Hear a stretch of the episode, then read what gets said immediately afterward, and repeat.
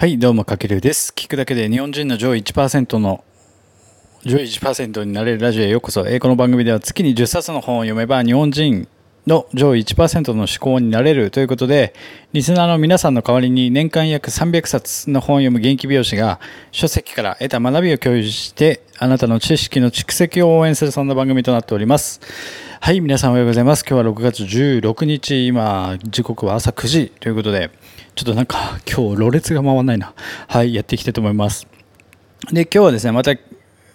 と、昨日に引き続き、コーチング脳の作り方、えっ、と、宮越大樹さんがパリ出版から出されている一冊から、えっ、と、内容をピックアップしてお届けしていきたいと思います。今日はですね、まあ、テーマは効果あり、目標を達成させるゴール設定の作り方ということで、お届けしていきたいと思うんですけども、まあ、これはですね、今日は自分自身の目標達成はもちろん、あの、組織のリーダーやトップに立つ立場にいる、まあ、今あなたがまさにそういう立場にいる場合に後輩とか部下の目標を達成させるためのこう適切なゴール設定をしてあげることってすごく大事だと思うので、まあ、最後まで聞いてもらえばそれに役立つ内容なんじゃないかなと思いますのでよろしくお願いします。でまあ早速なんですけど効果の出るゴール設定の条件っていうのが2つあってまあ1つ目に目的に基づいているか。で2つ目具体的であるか。この2つっていうのが、えーと、絶対に必要だということでじゃあなぜその中でも具体化っていうのがなぜ重要かというとこれはもう皆さんお分かりの通りなんかゴールを具体化することでじゃあそのために何をすべきかっていう行動も具体化されるのですごく大事ですよね。だから逆に曖昧だとまあ自分自身もそうですし相手に何かどうしたいのって言った時にそのゴールがざっくりしているとどんな行動をしていいか分からなくなるので具体化っていうのはすごく重要。でさらにゴールにどれだけ近づいたかも具体化すると分かりやすいんですよね。例えば、まあ、僕美容師の例としてうんと独立してお店を持ちたいという最終的な目標があった時に、まあ、これだとちょっとざっくりしすぎですよね、まあ、それはねお店持つことはいいことなんですけどもじゃあいつまでに何をすべきか。じゃあそこに至るまでの過程をどうするべきかっていうところでそのためにはまずはじゃあちょっと今いる会社員として働いている今いる場所で半年後に月の指名売上100万円をじゃあまずは達成させよう。だとちょっとより具体的になりますよね。じゃあどのようにしてその半年後に100万円を、えー、と指名の売上100万円を達成させるように行動をしていくべきかっていうところが次のステップとして問いが出てくるんですよね。でこれをじゃあどのようにして目標を達成させる、まあ、そのゴール設定を作るかというと、えっと、皆さんこれもお分かりの方も多いんじゃないかな。このスマートの法則っていうのがありますよね。あの昔からこれ分からない人はあれかもしれないですけど昔からこのビジネススキルとして、まあ、存在するこう型みたいなものですよね。でこれって結構理解してる人は多いんですけど実際に活用して使って動いてる人って本当わずかだと思うんですよね。頭ではまたこのスマートの法則かって分かってても実際に使ってる人って本当に少ないと思います。でこれっていうのは自分の目標設定とかゴール設定にも使えるし、まあ、コーチングとして、まあ、だからチームや組織のこうメンバーに対する目的達成の一つの、まあ、集団としてすごく使える手法だなと僕思ってて。でこれ引き出しの一つとして覚えておくべきもので僕も例えば誰かをコンサルとかする時とかあとは今働いてるお店の部下とか後輩に目的を持って行動してもらうための一つのワークとして使えるように、えっと、いつも考えてます。で、スマートの法則って何かっていうと、えっと、それぞれこの5つの頭文字からスマートと取ってるんですけども、要は、えっと、具体的である、あと数値化されている、達成の可能性がある、あと目的と関連している。で、あと期限が決まっている。で、これを先ほどの、例えば僕が言った美容室の例として、まあ、独立したお店を持ちたい。じゃあ、そのために、まずは半年後に月の自分の指名の売り上げ100万円を達成させるっていう、えー、と目標設定をしたときに、まあ、まず具体的である。まあ、じゃあ、ここは具体的になったな。半年後に月の指名売上とりあえず100万円っていう具体的。で、数値化されている。まあ、これ、月の売上100万円っていう数字を出しましたよね。で、この月の指名売上を達成、半年後に月の指名売上を上げるだけだと、やっぱどうしても具体的にならないので、そこに数字を入れ込むと。要は100万円っていう設定をした。じゃあ、達成の可能性があるか、次。で、この例えば自分が今現在50万円だとしたら半年後に100万円ってまあそんなに無理なあれではないですよね。今0円なのに半年後に100万円っていうのは結構、えー、とまあ美容業界だとにを理解してる人だと分かるんですけど結構無理ゲーなんですよ。だからこの達成の可能性がリアルにあるかどうかっていうところもすごく大事。で次に目的と関連している。まあ指名あの最終的な目標としては独立して、えっと、自分でお店を持ちたいという目標が目的？があるんですけども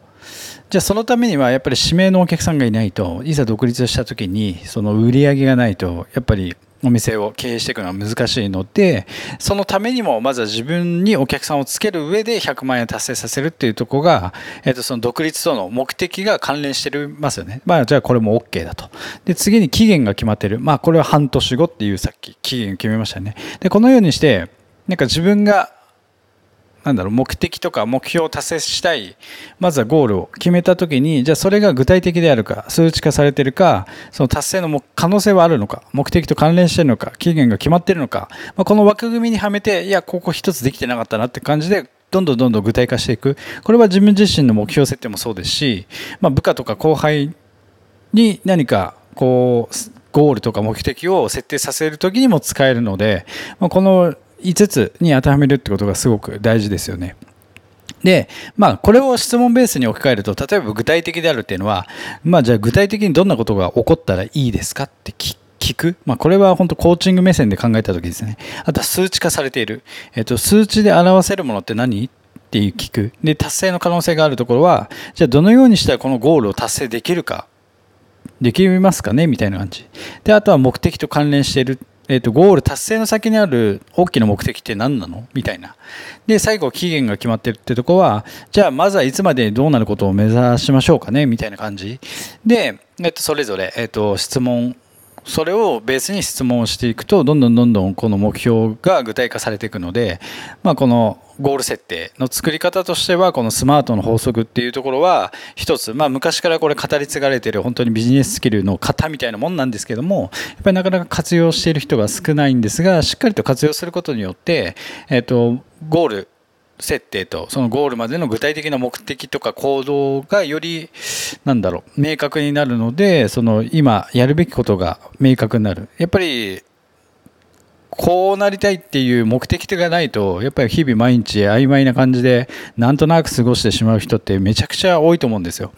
だからこそこのゴール設定などこに自分はこう進むべきか。やっぱ一本軸を持ってこうこれだっていうところに突き進んでいかないとどんどんどんどん横道それちゃったりとか全然全く違う方向行っちゃったりとか。でうゆうなんだろう。右行ったり左行ったりしちゃって結局何も達成できないっていうパターンにやっぱり現代だとね陥りやすかったりするので、まあ、このなんだろう。そんなに難しいことではないと思うんですね。シンプルに。だから自分が何かねさっき言ったように月にえー、と月の半年後に月の売上指名100万円達成させたい。じゃあそれが一つ軸になったときにじゃあ今やるべきことは何なのかっていうのが明確になってくるのでまずその目標をまずは作ること。で目標を作るためにじゃあなぜその目標を作ってそれを達成させた未来に自分は本当何がしたいのかっていうところまで突き詰めていくと、まあ、自分自身もそうですし相手に対してもなんかより深い信頼関係につながると思いますのでぜひちょっと今日のこの放送を意識して、まあ、自分自身のま、目標設定だったり、えー、と後輩や部下に対する目標設定の、えー、と一つのこうなんだろうパターンというか覚えておいてもらえるとすごく幸いですのでよろしくお願いします。はいというわけで今回は効果で目標を達成させるゴール設定の作り方というテーマでお届けさせていただきました。まあ、コーチングのの作り方、まあ、この本はすごく、えー、と結構深い内容まで学べて結構事例がたくさん載ってるのですごく分かりやすい一冊ですので今まさにね誰か何かまあなんだろう部下をとか後輩を抱えてる立場にいる人にはとてもおすすめですのでぜひ読んでみてください、まあ、次回明日からはちょっとまた新しい本の紹介をまたやっていきたいと思いますのでぜひよろしくお願いします今回の内容参考になりましたらぜひフォロー、コメント、いいね、リクエスト、何かリアクションいただけると大変励みになりますので、ぜひよろしくお願いします。はい、僕も今日はね、ちょっとサロンワーク頑張りますので、まあちょっとね、昨日から多分梅雨入りしてんのかな、これ。はい。まあ、ちょっと今年はね、梅雨長くなりそうなんですけども、まあ、皆さんね、天気悪いとあんまりね、気分も高まらないとは思うんですけども、ちょっと頑張っていきましょう。まだ週の半ばですが、はい、僕も頑張りますので、はい。というわけで今回は以上になります。かけるでした。ではでは。